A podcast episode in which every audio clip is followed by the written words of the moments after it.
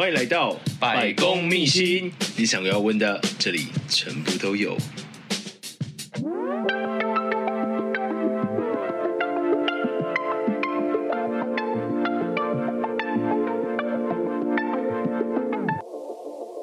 Hello，大家好，欢迎来到百工秘辛，我是今天节目主持人失礼先生。今天我们邀请到的非常的高挑，然后非常的漂亮的一位来宾，让我们欢迎 Charlene。Hello，大家好，我是彩妆师 Charlene。我们平常生活中好像比较少接触到这一块职业。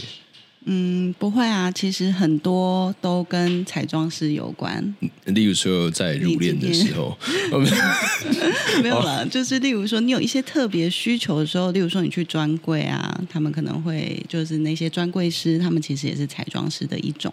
那如果说你今天想要拍照的话，摄影棚里面都会有彩妆师。那你要结婚的话，是不是一定也会有彩妆师？嗯哼哼。那当然比较。嗯，就是应该是说比较不为人知，是说其实今天如果你是想要参加一个对你来说很重要的聚会，你也可以线上去找彩妆师帮你做彩妆服务。特别，彩妆师也会有在线上可以找得到。可以啊，你上网找 IG 搜寻彩妆师，就会有非常的多。你说一脸鄙视，就是好像说你怎么可能会没你都没听过这种东西？对啊，你怎么会没听过这种东西？现在那么多女生就是会化妆，她们其实很多人的副业都是身兼彩妆师。对，那好，那我就问你，嗯，请问你的。客户是男生居多还是女生居多？我的客户是女生居多，但也是有男生，对吗？所以说我没听过是很正常的事情。好了好了好了，可以接受。通常来找到我的都是女生啦，嗯哼，居多。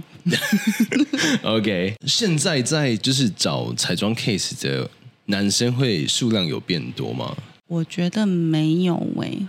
我自己觉得没有，嗯、因为如果现在男生他们有彩妆需求，老实说，我觉得他们都画的比女生还要好，默默心虚这样子。真真的假的？真的，因为他们就更要求啊，嗯，对，然后或者是比女生更乐于分享彩妆，所以你现在其实会看到很多 IG 的广告或是脸书的广告，他们都是男生，然后就真心分享这个洗脸液、这个粉底，哇，那个抹上去。哎，不要有刻板印象。那个翘小指是怎么回事？没有，就是呃，我没有刻板印象，会让我觉得说，哇，天哪，他怎么比女生还像女生，比女生还爱美？嗯哼哼，对呀、啊，就觉得默默心虚，这样。哎，天哪，我平常到底对我的脸在做什么？嗯，你觉得男生应该要化妆吗？我觉得没有不可以啊。嗯哼哼，那如果说这我如果是像。因为我自己本身是没有在化妆，是对。那如果说像我平常呃，可能去上班呐、啊，或者是呃一些比较稍微正式一点场合，但是我自己又不会化妆，你觉得我要从什么地方开始是最好的？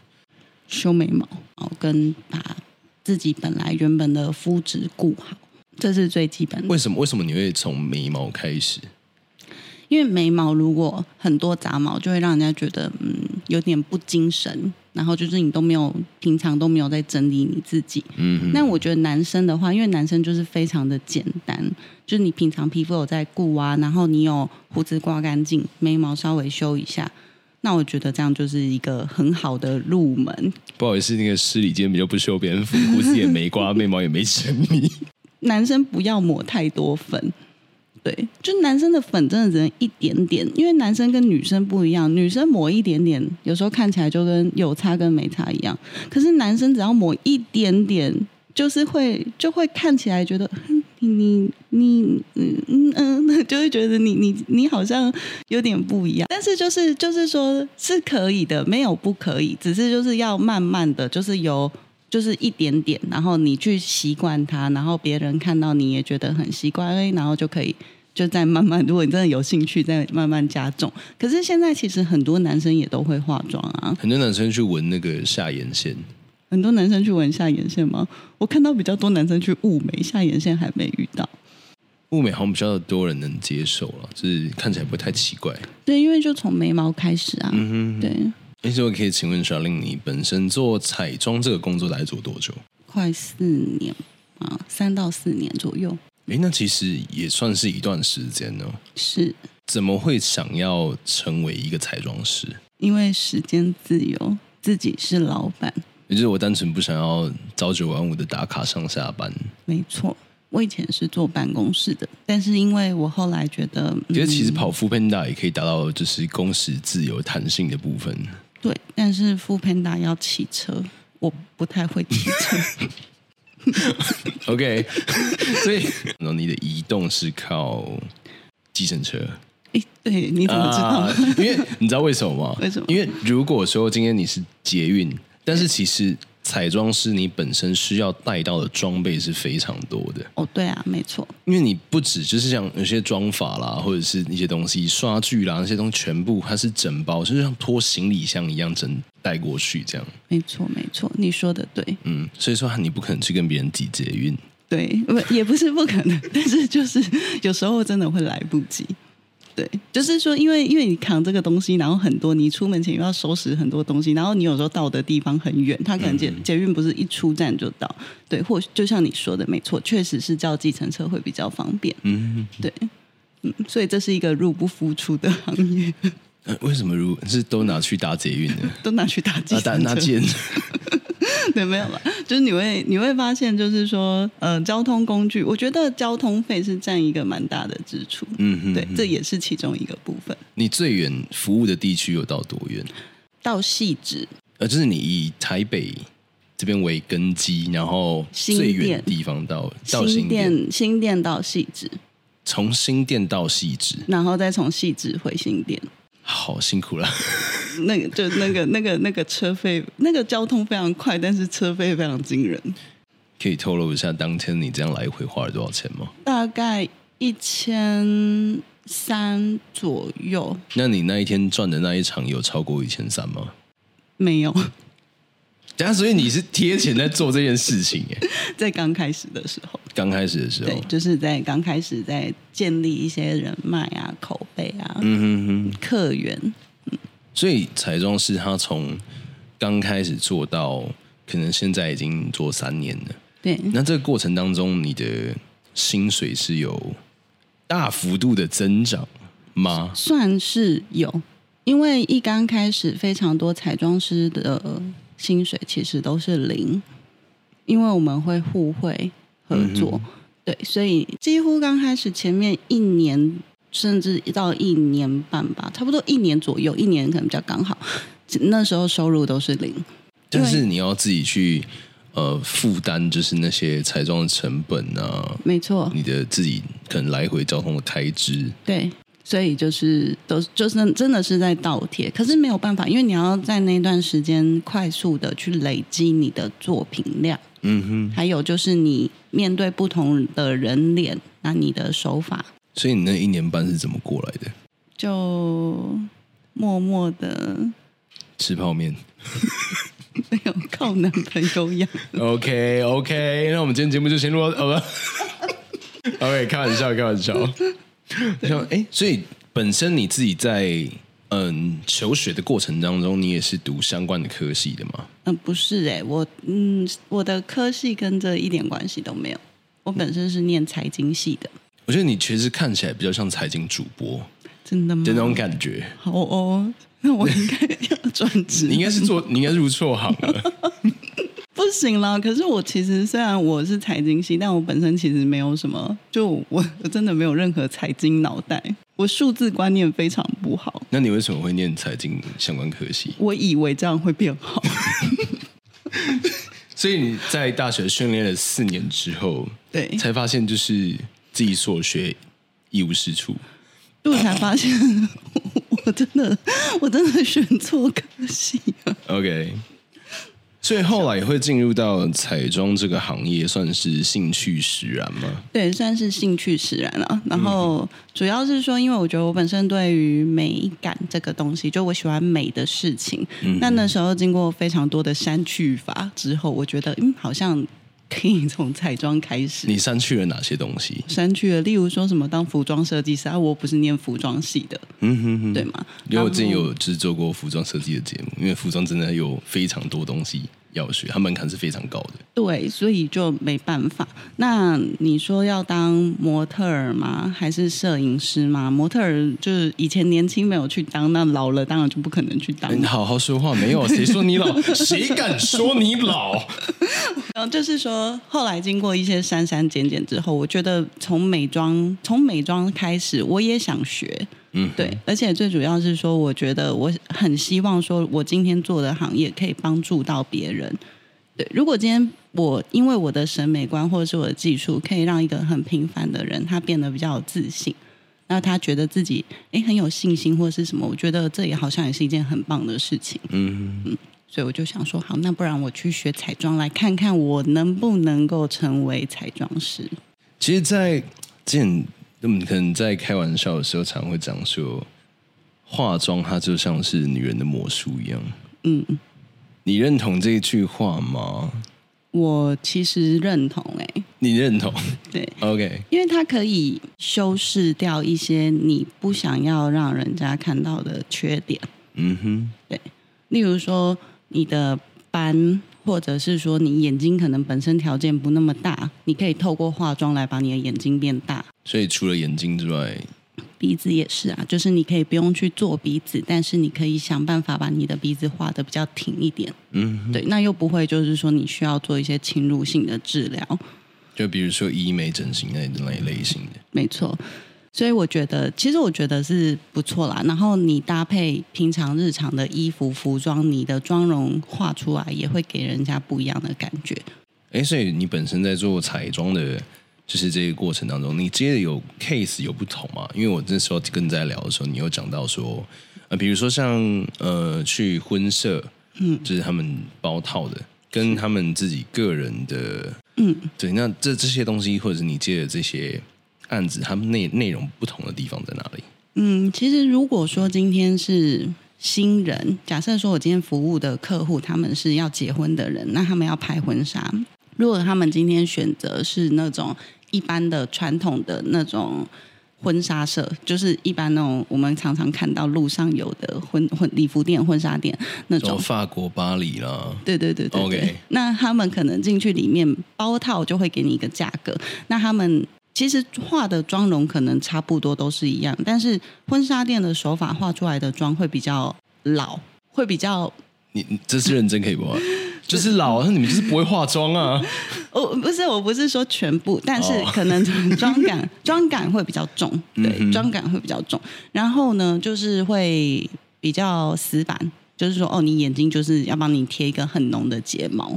因为那时候我去，我其实那前一阵子我自己有去拍那个就是棚拍，嗯，对，然后其实我对那边的妆发超级不满意，嗯，就是非常的惹怒我，很 很多人都有，那为什么他惹怒你？呃，第一点是我去，然后重点是我头发很乱，是，他就帮我用吹风机吹一吹梳两下，然后哦好了，嗯，然后你就，然后就想说。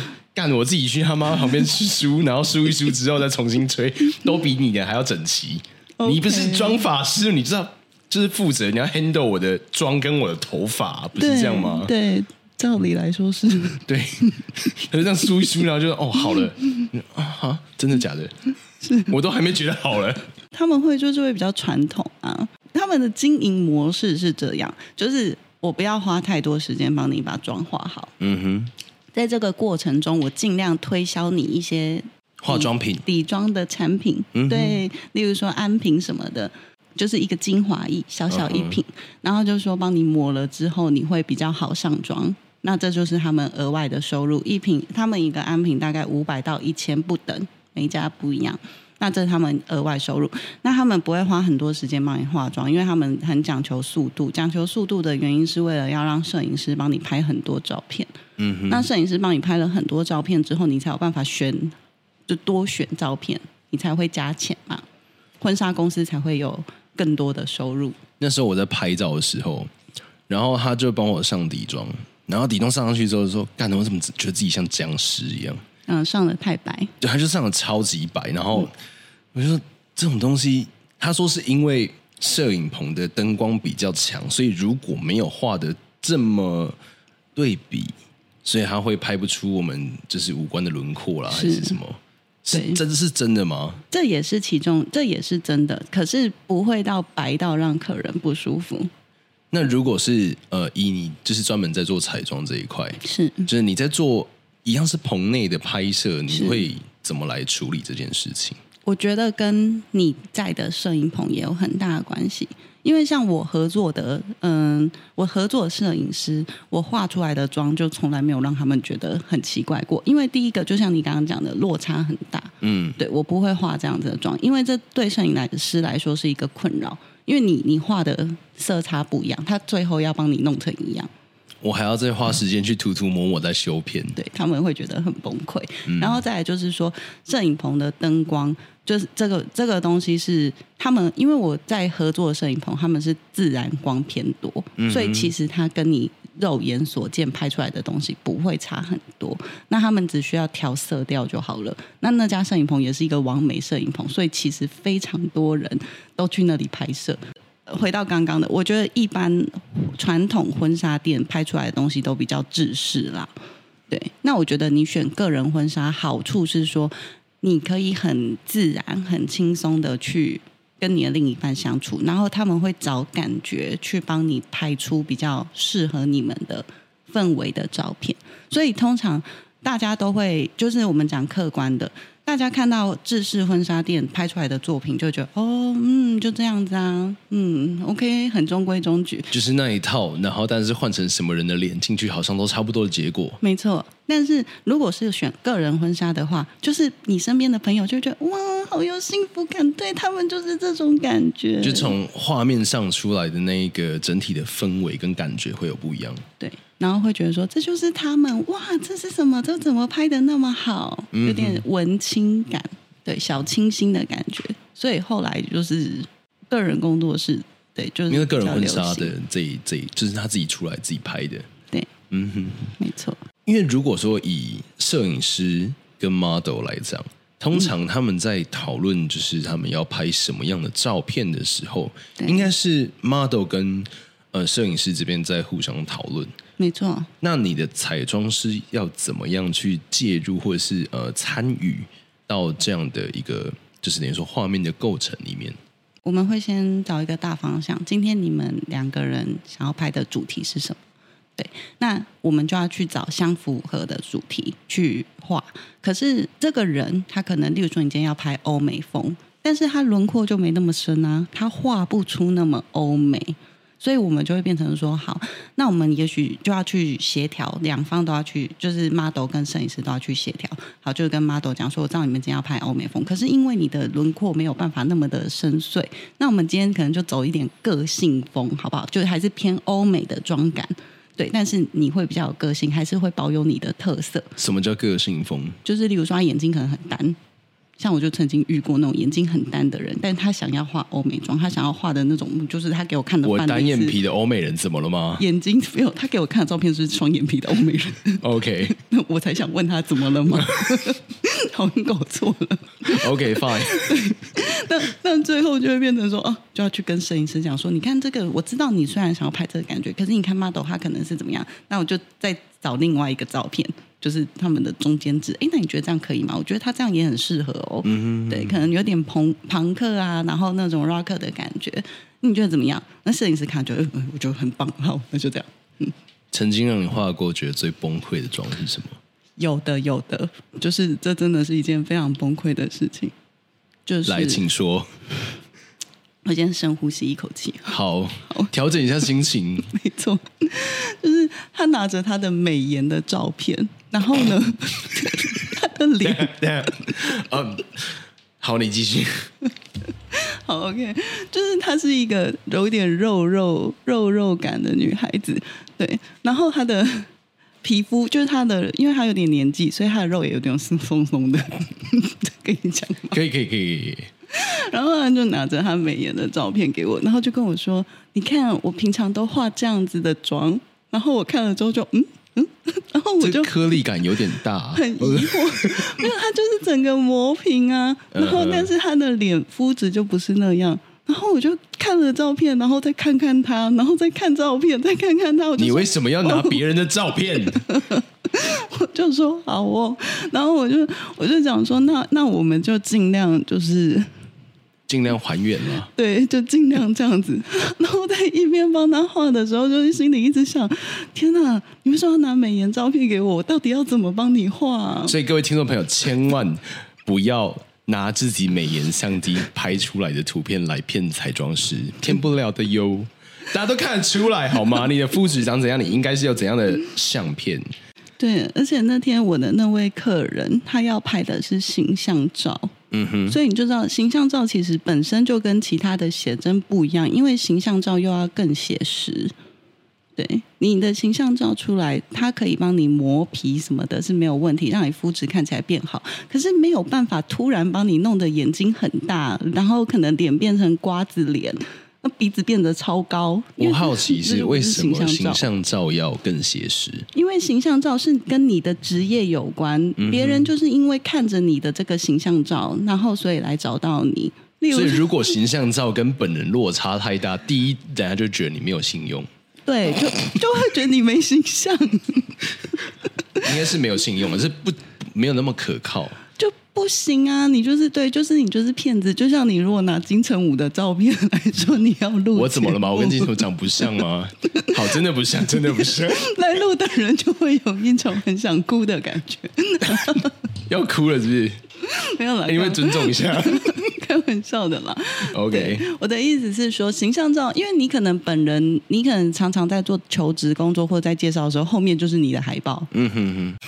那那那你这样子的话，别人会觉得，嗯，请请问你哪位？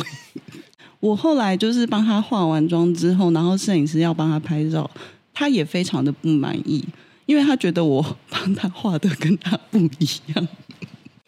他他他当下的反应是什么？他就很不满意，他就说：“嗯、就是你把我画的都跟我平常不一样。”然后我就非常的崩溃，我想说：“天哪，我到底该怎么办才好？真的好难哦。”你一开始的时候，你用的东西是开价的产品？对，刚开始的时候都是用开价产品，因为也不了解。其实我。也跟一般人一样，会觉得开价到底跟专柜的产品差在哪里？嗯哼，对，所以我们刚开始的时候也是在摸索的阶段，然后因为也不会用那些产品，所以就不会去买到一刚开始就不会去买非常昂贵的彩妆品。因为大家就是自己在化妆的时候就觉得说、嗯、啊，我当然能用，那便宜，搞不好便宜也有好货啊。是的，对，没错。所以便宜有好货吗？有，有。先跟大家介绍一下，就是 CP 值高的开价商品。我觉得 CP 值高的开价商品真的不多，因人而异，因人而异吗？对，真的是因人而异。就是说，嗯，开价商品当然也可以画出很好的妆，但是因为我们彩妆师，如果今天我们都已经做了这样子的工，我们会希望说，能够呈现出来的效果是很显色的。显色度是好的，那所以我们就会选择，这就是为什么我们的产品会越越换越贵。就是我们一刚开始都是从开价开始买，可是到最后，几乎很多彩妆师都有一样的问题，就是我们买到最后，我们都会去买专门的彩妆品牌，或者就是专柜的品牌。那这个差异就在于，我觉得不是只有品牌这个问题，还有就是它的质地跟它的显色度。对，既然我们都已经下了这个功嘛，那我们当然就是要到位啊。所以，所以我刚问你的是有没有 CP 值高的开架商品，然后你后来跟我建建议就是说，我觉得还是专柜的比较好。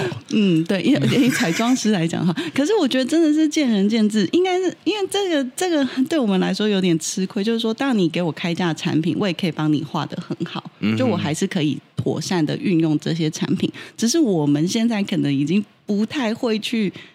手上不会这么多是开价品，就是会是我们觉得比较直接，可能够达到我们想要的那个。好，那我就我就换个角度来问你，对，当你已经成为彩妆师三年了，对，你现在的整个化妆的行李那一袋里面还留有开价的是什么商品？粘睫毛的胶。对，它它已经不是彩妆用品了，它其实只是一个功能性的东西。嗯，这样讲是对的吗？睫毛膏啊，睫毛膏，睫毛膏可能还是开价品。好.这样再再换个角度想好了。我现在可以不要我的随身包包，但我不能不要我的彩妆箱，因为那彩妆箱里面的价值可能就非常的多，比你整个人的价值还要多。嗯，没有，我的人是无价的。啊、我没有要问这一块。你在这三年，就是成为彩妆师三年以来，就是最让你觉得有成就感，跟能够想要让你一直坚持下去的动力，或者是成就感是什么？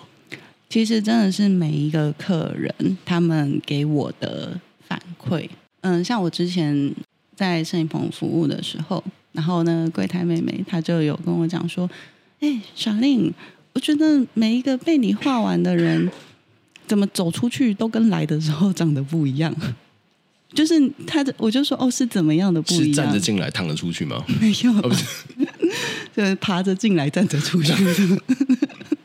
终于有脸抬起头来做人了是这样吗？对，就是他就会，他就跟我讲说，哎，我觉得他们真的就是变得很漂亮，可是不是那种浓妆艳抹的漂亮，是你把他们好的，就是他们的优点，可能都画出来了，所以就让，就是会让他觉得说，哎，我怎么进来可能一个很暗淡无光的人，可是我走出去是一个还算蛮亮丽的人。那这个我就会觉得，哎，听了很开心，就觉得很高兴，就有成就感。然后还有很多客人，他可能原本也没有什么样的期待，可是被我画完了之后，可能衣服穿上去之后，他那天去参加聚会，他就会就是很多就很多私讯回来，他就说，嗯、哦，小令今天真的谢谢你，我朋友看到都说我好美哦，你把我画得好漂亮，好自然哦，什么的那种。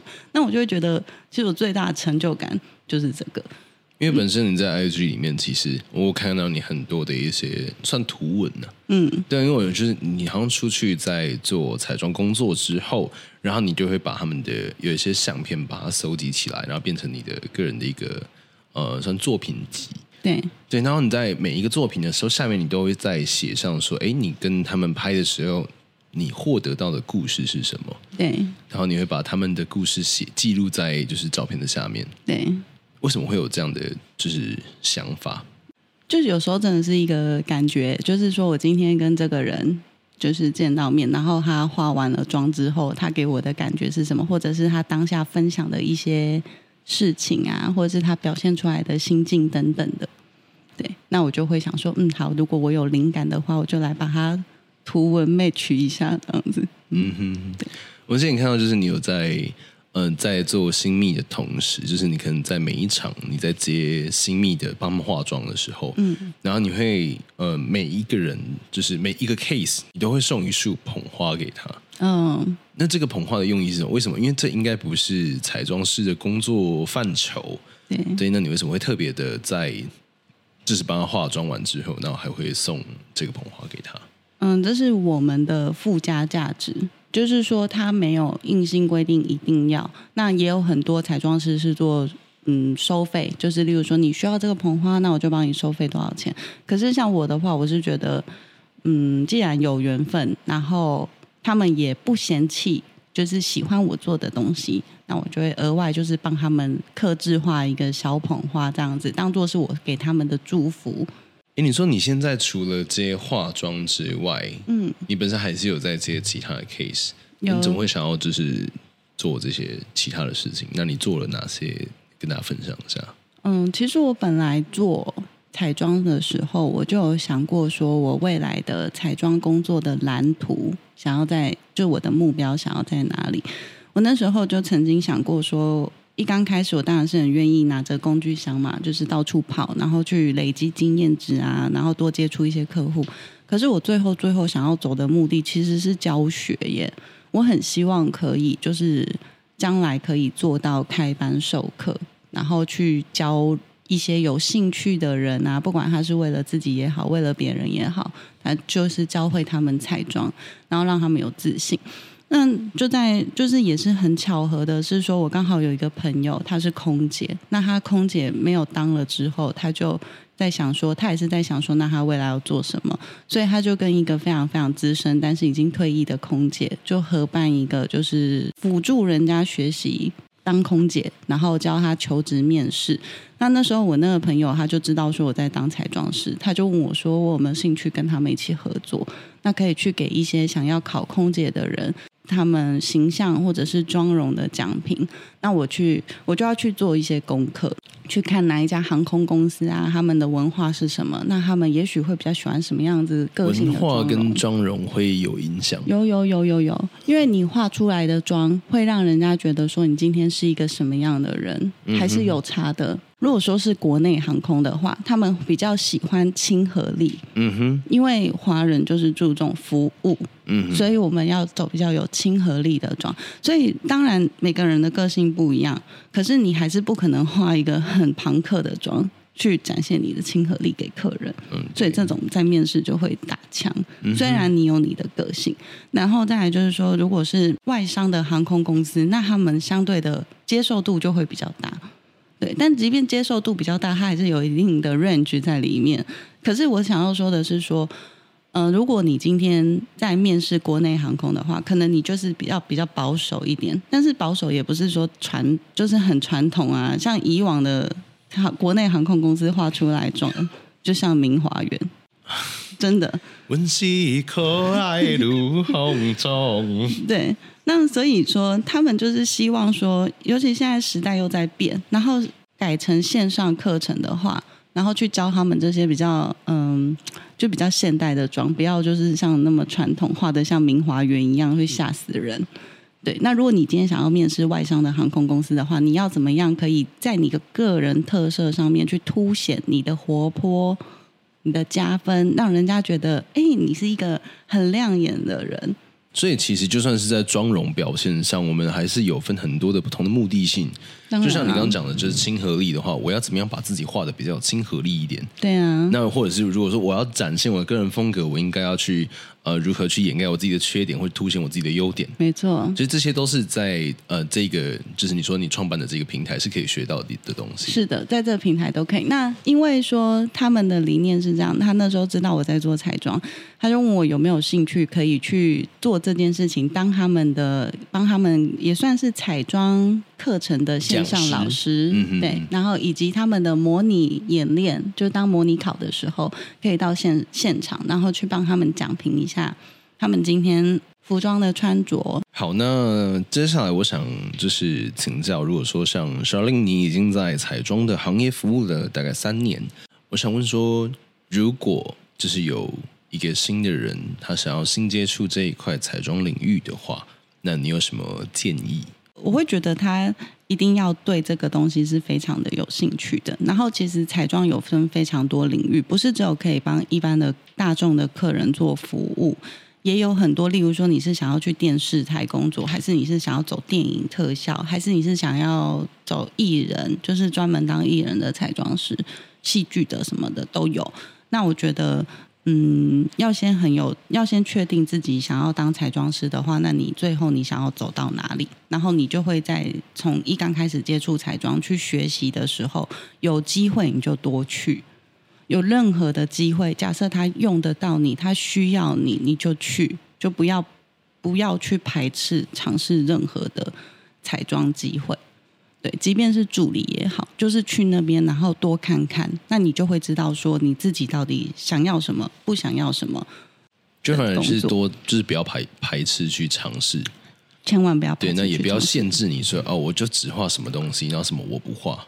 对，不要限制，至少你要做了之后再来决定喜不喜欢这个东西。哎，我听说就是 Charlene 有一个道府服务。对对，到府服务这件事情是，就是为什么会有客人需要到府服务？有一些人他可能不想出门，嗯，他希望说可以在家里，然后就是漂漂亮亮的，就是轻轻松松的等你来帮我化好妆，我再出门。这种到府服务哦，收个收个。对，我们专门再给你一个就是工商服务时间，就是包含你在做的平台来跟你的呃联络方式。就是如果说有什么样的服务来可以来找到 Charlene，如果说有任何需要彩妆的服务啊，或者是想要当空姐的人都可以来关注我的 IG 私讯我的小盒子，有任何的疑难杂症都可以找我，会帮你们解答的。OK，那我们会把 Charlene 的呃他的工作的 IG 把它放在下方的资讯栏中。对，那呃 Charlene 你要就是你那个平台叫什么名字？就是你们学习如何当空姐，如何。面试成为空姐的那个平台，好的，那个是我的艾伦 CC，可以欢迎大家多来关注。我一样一样会放在下方的资讯栏。OK，那我们今天的节目就到这边喽，我们下集见，大家拜拜，拜拜。